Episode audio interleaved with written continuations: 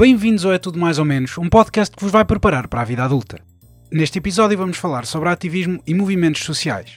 O nosso convidado é Pedro Santos, representante do Fumaça, um órgão de comunicação social independente que aposta no jornalismo de investigação, disseminando informação através do seu podcast. Fiquem então com a nossa conversa com Pedro Santos. Pedro, obrigado por eh, aceitar estar aqui à conversa connosco. Uh, se calhar começávamos por falar uh, do que é a fumaça, uh, qual é o teu papel dentro da fumaça. Olá, obrigado pelo convite.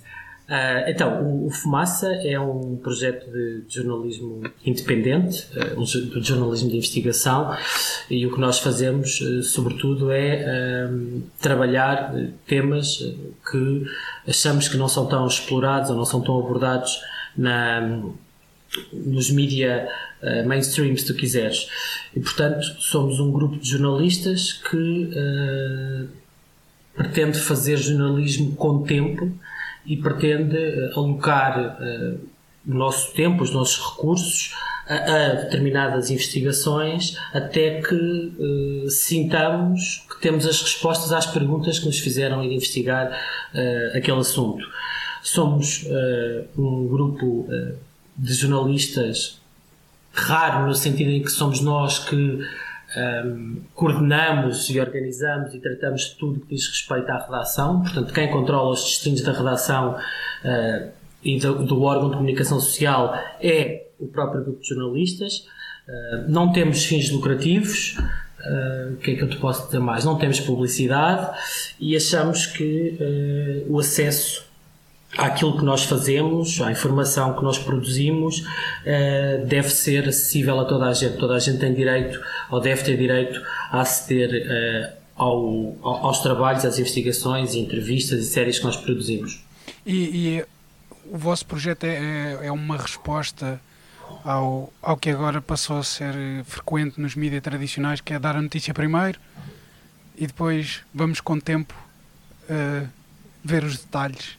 Não, não, sei se é uma resposta. Eu acho que uh, nós começámos eh, de forma eh, voluntária uh, porque senti, sentíamos, e na verdade quem, quem começou isto, uh, o Ricardo, a Maria, o Bernardo Afonso, o Tomás, na altura, tinha mais que ver com uma necessidade de poder ouvir em português trabalhos mais densos, com mais camadas, que pudessem ter uh, o tempo suficiente para explicar da melhor forma assuntos complexos. E isso era uma coisa que já se, já se fazia uh, muito em língua inglesa, em podcasts norte-americanos ou, uh, ou ingleses, ou do Reino Unido, aliás, mas não havia muito em, em, português e, portanto, nessa altura, aquilo que começou por ser, sobretudo, a ideia de poder ir falar com gente especialista em determinados assuntos para poder explicar e refletir sobre esses temas. E foi evoluindo, ao longo do tempo fomos evoluindo, fomos profissionalizando e, o, uh, e aquilo que queríamos fazer e o que passámos a fazer também foi mudando. Fazíamos só entrevistas, cobríamos muitas manifestações no início, agora fomos mudando aquilo que queremos fazer e fazemos mais séries e reportagens. Um, portanto, não é, não é necessariamente, se quiseres, uma resposta, não é uma reação àquilo uh, que os outros fazem, não é por oposição, é mais por sentirmos a necessidade de olhar para a realidade e de a tratar de uma outra forma que achamos que estava em falta. Vocês já tocaram assim em algum tema que seja, vamos dizer, mais perigoso de tocar? Que tenham sentido que estavam a pisar ali uns ovos que não deviam ser pisados? Ou que deviam ser pisados, na verdade, mas que ah, quer dizer, não sei muito bem o que é que queres dizer com perigoso, mas talvez uh, o, o, a última investigação que nós uh, lançámos no início deste ano, que era sobre segurança privada, uh, o mundo da segurança privada Pronto, em Portugal. Ok, isso é um, é um dos ovos perigosos de pisar. Talvez tenha sido aquela em que nós tivemos mais cuidado, de alguma forma, e em que também recebemos ameaças de uma das empresas de segurança privada, de nos processar se não retirássemos a reportagem online e tudo mais. Portanto, perigoso nesse sentido, uh, talvez. Perigoso no sentido de sentir a minha vida ameaçada ou outro tipo de coisa que tenha a ver com ameaça física, não. Até agora não e espero que não venha a acontecer. Uh, uh, o Fumaça foi, foi a tua primeira experiência uh, em, em, ativismo ou já estiveste envolvido em, em, alguns projetos? Eu não, eu não diria que o Fumaça é ativismo, o Fumaça é jornalismo. Eu estive envolvido noutras, noutros projetos de ativismo, dos quais me desvinculei quando passei a trabalhar a tempo inteiro para o Fumaça. Okay, okay. Fiz parte da, da organização do protesto da Geração Arrasca, fazia parte de uma associação chamada Academia Cidadã, um, trabalhei, antes de trabalhar no Fumaça, numa, numa associação de defesa do ambiente chamada Geota, num, programa, num, num programa específico, num projeto específico uh, chamado Rios Livres, uh, cujo objetivo era proteger rios em Portugal e lutar contra o Programa Nacional de Barragens, mas antes disso estava, estive durante uns anos na Visão. Uh, portanto, na verdade, fiz mais tempo profissionalmente jornalismo do que ativismo pago, depois fazia ativismo e dedicava-me a uma série de outras causas uh, nos meus tempos livres. Pago de forma profissional só no Geota. Já que estamos a falar de, de ativismo e movimentos sociais, uh, como é que estas ações coletivas contribuem para o desenvolvimento da comunidade? Que, que importância é que tem para ti, no, de, uma, de uma vertente mais pessoal, eu, eu acho que há uma, há uma, diferença entre aquilo que é o, o, ativismo e aquilo que é o, o jornalismo, se tu quiseres, no sentido em, o jornalismo que nós fazemos no Fumaça, que também tem envolvimento da comunidade. Sim, mas agora mais da tua, da tua experiência anterior ao Fumaça. Da minha experiência anterior, como é que eu acho que. Uh, como é que achas que esses, esses movimentos uh, tiveram impacto? Quer dizer, Geração Arrasca teve, teve um impacto que... Eu, eu acho que, que tem bastante impacto, no sentido em que obrigam a sociedade a confrontar-se com uh, realidades ou com temáticas que normalmente uh, ou não têm tanto espaço nos meios de comunicação tradicionais ou, mesmo tendo, uh, não têm tanto impacto e não fazem tanta pressão como deviam fazer para incomodar o poder político uh, mais formal, se tu quiseres.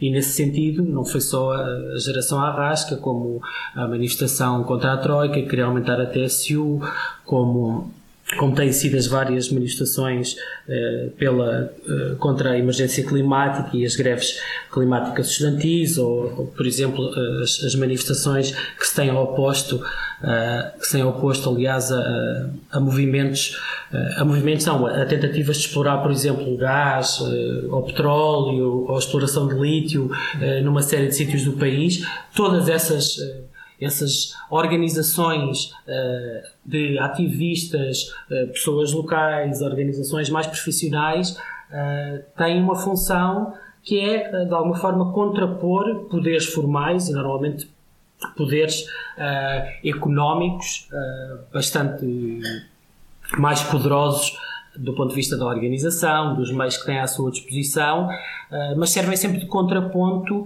a algo que que normalmente é muito assimétrico, não é? Quando tu uhum. comparas uh, o que são uh, pessoas a manifestarem-se no Barroso contra uh, as maiores empresas de mineração do mundo que querem lá explorar lítio, há aqui uma assimetria brutal, não é? Mas Exato. a verdade é que esses protestos ou outros em, na Bajoca, por exemplo, contra a exploração de gás, ou no Algarve ou na costa vicentina contra a exploração de petróleo, ou a própria geração arrasca contra os falsos recibos verdes, são pedras numa engrenagem maior e num sistema extrativista de desigualdade social e económica, são pedras nessa engrenagem.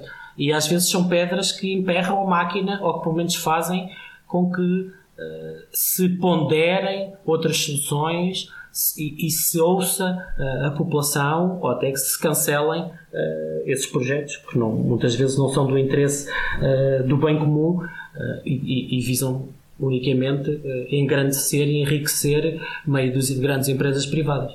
Sim, muitas vezes uh, esses problemas que são à partida locais, que, que, no início são locais e que só as pessoas daquela zona têm conhecimento, uh, se não houverem esses movimentos que, que impulsionam um, uma atenção de, dos mídias ou, ou neste agora estamos na era das redes sociais acaba por se espalhar muito mais e às vezes há, há problemas que, que, são podem vir a ser uh, nacionais ou globais que, uhum. que, que, acabam por passar despercebidos porque as pessoas estão tão longe e não têm não têm acesso. E, e agora vamos falar mais, se calhar, um bocado das redes sociais. As redes sociais têm tido um papel muito importante no crescimento de vários movimentos, como o movimento Black Lives Matter, o movimento estudantil, igualdade de género. Achas que esse crescimento tem tido resposta do lado de, dos governantes? Uma resposta que seja positiva? Porque, por exemplo, agora na, na, na parte do clima, muitos políticos, como, como o António Guterres, têm falado sobre a, a importância das alterações, de, de, de, prevenir as alterações climáticas e de lutar contra as alterações climáticas, mas depois uh, dá a ideia que o que se faz não é assim tão. Não é, não é aquilo que devia ser feito. Uhum. Às vezes parece que é só pôr um penso em cima para as pessoas. Uh, pronto, pensarem que se está a resolver o problema mas na verdade o problema é sistémico, continua a, a, a, existir e só aquelas pessoas que estão mais atentas ao problema, normalmente os ativistas, é que continuam a perceber que, ok, só meteram aqui um, uma tampinha em cima, mas o problema continua aqui. Uh, uhum. Achas que, que o, o, o, constante crescimento desse, desses movimentos tem, tem tido um reflexo positivo nessa, nessa perspectiva? Eu, eu acho que eh, as redes sociais uh, são uma ferramenta. Né? E são uma ferramenta que uh, tem lados bons e tem lados maus, mas que tem ajudado uh, a, a, conectar pessoas e a mobilizar pessoas. É verdade que também tem, são sítios ou são ferramentas para espalhar muita desinformação, uhum. para espalhar contra-narrativas e propaganda. e os governos também já perceberam isso e, portanto, eh, quando falavas nessa ideia do penso, sim, às vezes é muito fácil aos grandes, às grandes multinacionais, aos governos, fazerem campanhas uh, para as próprias redes sociais, já fazerem filmes, uh, pequenos clipes, pequenos memes, posicionarem-se em determinados ângulos para determinadas fotografias, sabendo que aquilo vai ter um determinado efeito ou que vai ser partilhado. Mas a verdade é que o, o facto de nós hoje podermos ter acesso uh, não só a pessoas que estão do outro lado, como a informações sobre o que se está a passar no mundo, sobre uh, lutas que são uh, locais ou nacionais, mas que se podem ligar àquelas que estão a ser feitas uh, noutros países, faz com que as redes sociais sejam uma ferramenta importantíssima uh, para as pessoas partilharem as suas experiências, relatarem a sua realidade e poderem definir ações uh, de luta, se quiseres, ou, ou, ou, pelo menos de pensamento e de ação. Agora, as redes sociais por si não fazem tudo, não é? Assinar uma petição por si só não resolve nada. Pôr uma fotografia preta uh, na moldura de, de, Facebook num dia qualquer específico para lutar contra o racismo não resolve o, o problema sistémico do racismo. Mas uh, faz com que pelo menos as pessoas se possam conectar e depois passarem a níveis mais concretos de organização uh, e de ação e de planeamento daquilo que querem mudar no mundo. E nesse sentido, uh, sim, não seria possível termos, se calhar, as mobilizações globais e as coisas que estão a acontecer uh, neste momento, estamos a gravar em Glasgow, por exemplo, na COP26, se nós não tivéssemos redes sociais, internet e movimentos da Europa inteira e do mundo inteiro juntos a coordenar ações e a pôr em causa um conjunto de uh, pergaminhos e de anúncios e de propaganda que depois se percebem que não são reais. Estavas a falar de, das, das petições online e, e do quadradinho preto.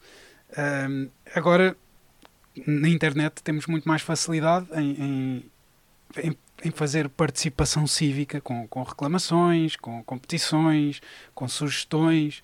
Como é que estes métodos uh, afetam a vida política e social? Eu acho que eu acho que afetam de alguma maneira, ou seja, acho que eles ajudam a, a escrutinar melhor. Quando tu hoje, por exemplo, consegues ver, como já fazem muitas câmaras municipais, uh, reuniões de câmara online uhum. ou assembleias municipais online, que são infelizmente e apesar de tudo, ainda momentos da nossa vida democrática que são abertos a toda a população, mas a que normalmente vão 30, 40, 50 pessoas ou menos, uh, e hoje o facto de tu teres essa possibilidade, por exemplo, de eles estarem a ser transmitidos online, permite estar mais a par daquilo que se passa, por exemplo, na tua Assembleia de Freguesia ou no teu Conselho. O facto de poderes fazer reclamações online é a mesma coisa, de poderes mobilizar por uma petição, aumenta brutalmente a capacidade de chegares a pessoas que de outra forma, se fosse uh, pelos métodos tradicionais, que continuam a ser preciso muitas vezes, de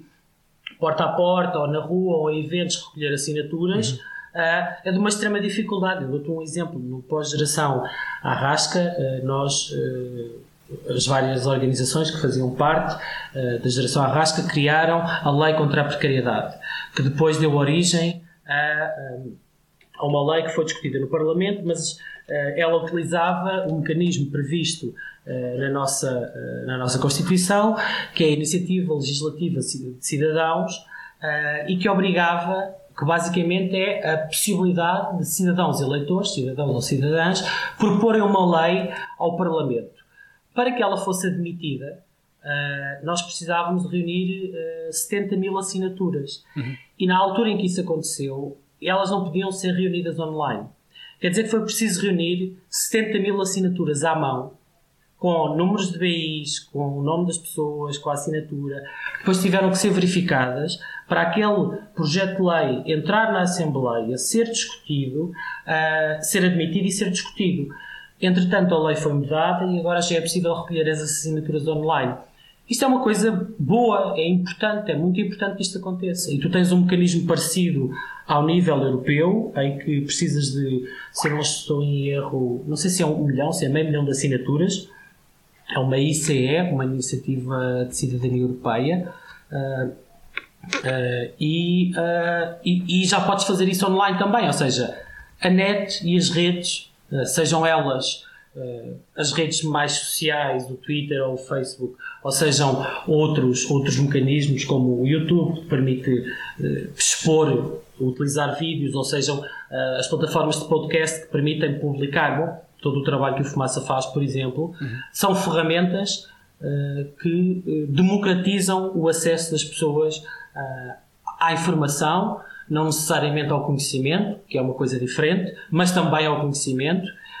E, portanto, eu acho que isso é muito positivo e, e faz com que haja pressão sobre quem tem poder, sobre quem decide e faz com que seja mais fácil tu hoje teres uh, cidadãos a escrutinarem, por exemplo, os contratos públicos porque eles têm que ser publicados no portal base, que é o portal onde, são, uh, onde têm que estar disponibilizados todos os contratos feitos pelo Estado. Hoje, qualquer um de nós consegue ir ao portal base e ver como é que a nossa Câmara Municipal ou o Ministério tal anda a gastar o nosso dinheiro. Quem é que contrata? Quanto é que gastou com o artista X nas festas do Conselho no dia tal? Ah, descobri que foram 800 mil euros. Valia a pena? Percebes? Isso é, é, é uma coisa que nós não tínhamos acesso antes. Uh, e, e, que mesmo assim continua a ser muito difícil em Portugal de teres acesso a um conjunto de procedimentos administrativos, por exemplo, licenciamento, licenciamentos ambientais, obras municipais, uh, esse tipo de, questões, ainda assim são muito difíceis ainda. Uh, as câmaras uhum. e os ministérios têm muita resistência em disponibilizar informação que é pública, de acesso público, portanto ainda, está, ainda há muito caminho para fazer. E depois há outro problema, que é a própria população uh, não sabe de muitas das coisas que, que estão disponíveis. Por exemplo, eu, a, reuni a reuniões de Câmara foi uma coisa que eu soube que existiam há pouco tempo, porque tive aqui um problema à porta de casa com, com umas obras que, que já estavam ilegais, os, os tapumes, que, que tipo, já, tinha, já, já não tinham licença para lá estar. Pá, eu andei um monte de tempo a tentar, epá, o que, é que eu, o que é que eu posso fazer? Fui à câmara, ninguém me, ninguém me dizia nada, até que uma pessoa que eu conheço que trabalha, que trabalha na câmara, porque, porque isto tem que ser assim, né?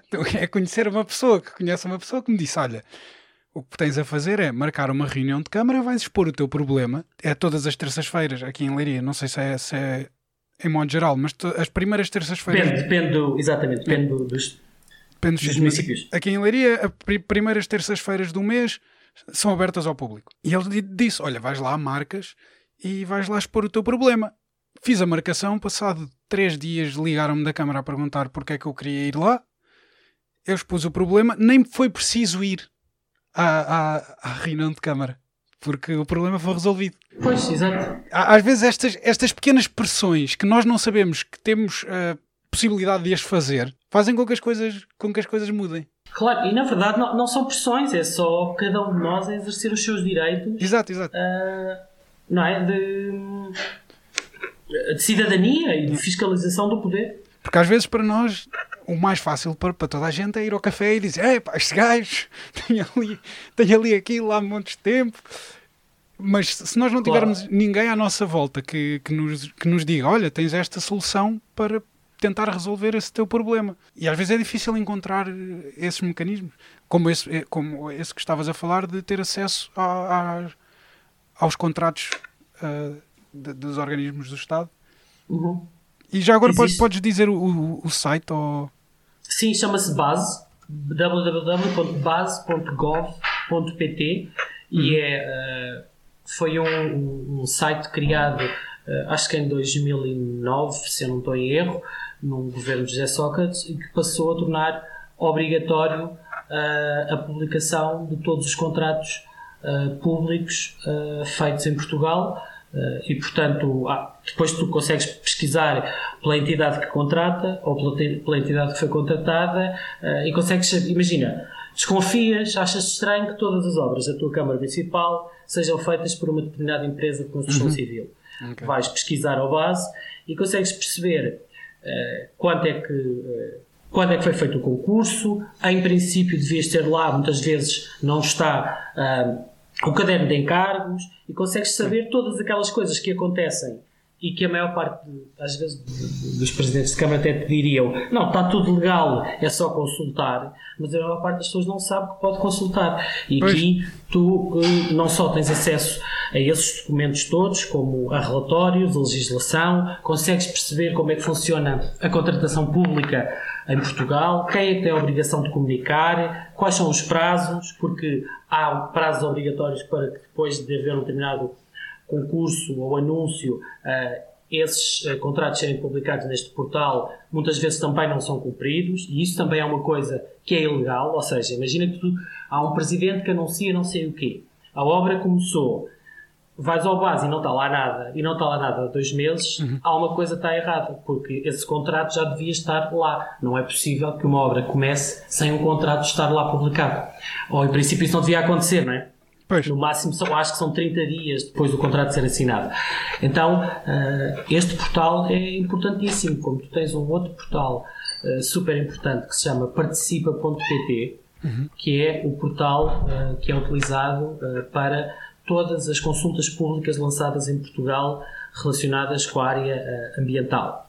Portanto, imagina, sempre que é preciso eh, fazer um parque eólico, que é preciso aumentar uma pedreira ou dar um licenciamento a uma nova pedreira, quando se estão a, a, a discutir planos de, ordenamento uh, do território, seja de que área for, furos para prospecção de gás e de petróleo, estes, uh, estas novas explorações do, do lítio que, que, que se tem falado, uh, plano de gestão de zonas protegidas, tudo isso está disponível no participa.pt uh, e as pessoas indo lá conseguem ver as consultas públicas que estão agora abertas, quais é que já foram analisadas e quais é que já foram encerradas, e depois dentro dessa consulta pública tens uh, toda a, timeline, se tu quiseres, a cronologia de tempo em que as pessoas podem participar, quem é que são as entidades promotoras, quais são, onde é que é a localização de determinado projeto, eh, quais são os documentos, ou seja, tens acesso a plantas, de PDM, tens acesso a uma série de documentação. Isso existe uh, e é uma ferramenta fundamental para as pessoas poderem saber o que é que vai acontecer nos seus territórios.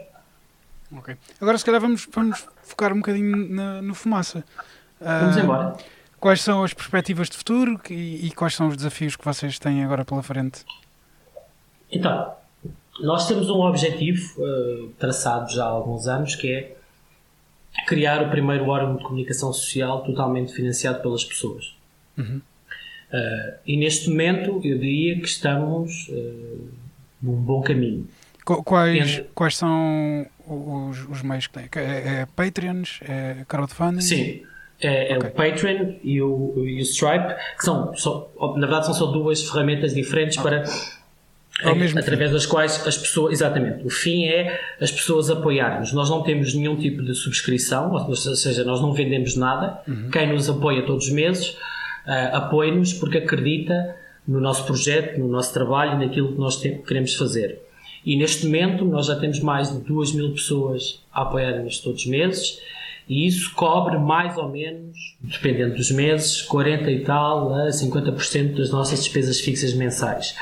Um, o que é que cobre o resto que falta? São bolsas uh, estruturais de apoio ao jornalismo independente que nós temos ganho uh, através de fundações uh, privadas. Portanto, nós não vendemos nada, não temos fins lucrativos e o dinheiro dessas bolsas, o que tem feito é garantir que nós conseguimos uh, pagar salários decentes a toda a gente, respeitar uh, o Código de Trabalho, garantir que toda a gente tem direitos laborais assegurados e ter uma base uh, que sustente o, a produção e o trabalho jornalístico, porque esse também é muito caro. Ou seja, tu passares um ano e meio ou dois anos a fazer investigação, andares a correr o país para cima e para baixo é algo que custa muito dinheiro, que é muito caro.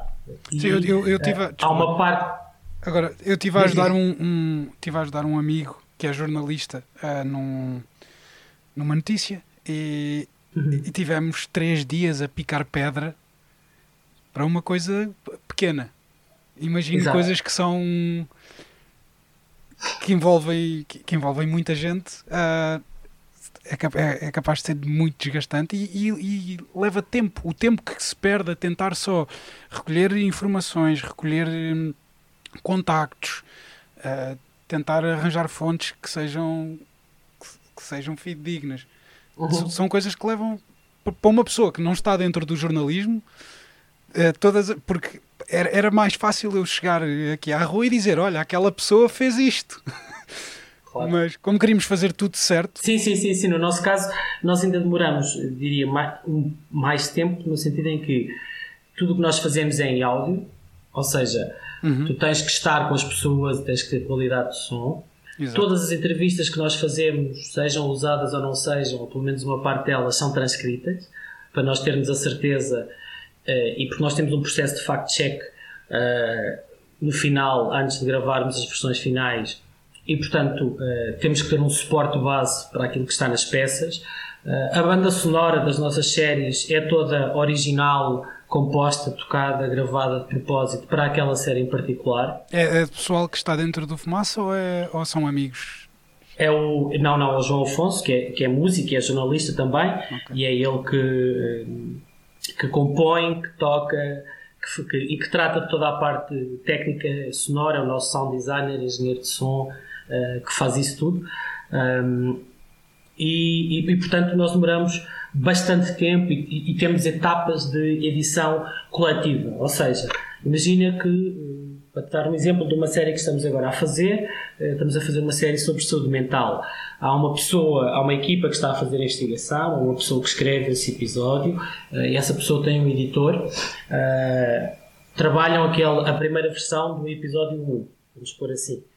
Uh, isso é passado para o resto da equipa que não está envolvida com uma versão experimental. A equipa ouve e primeiro discutimos se a estrutura faz sentido ou se não faz sentido. Volta-se a reescrever aquilo com base nesse feedback. Depois olha-se para a parte mais uh, específica da, das palavras, da maneira como está dito, uhum.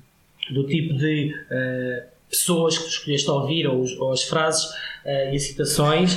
Voltas a fazer um grupo edit outra vez Uh, e depois disso voltas a editar tudo, isso vai para, para, para a secção de fact-checking que põe em causa todas as tuas afirmações e te pede sustentação para tudo, gravas uma versão semifinal, a equipa toda ouve outra vez, já com essa parte e com a, a banda sonora, uh, opina e só depois é que fechamos uma versão final.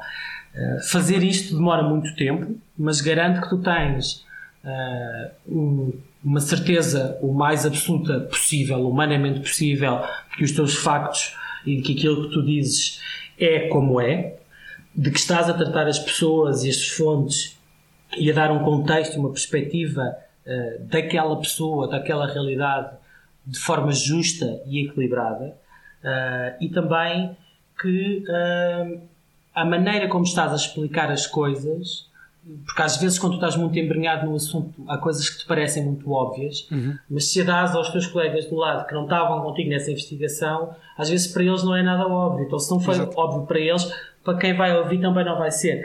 Estes vários passos eh, fazem com que, eh, sei lá, por exemplo, a última série que nós fizemos, o Exército de Precários, tinha oito episódios, eh, o que dava um total de 11 horas, quase 12 de eh, série no global, mas que tinha eh, quase 100 horas de brutos. Pois.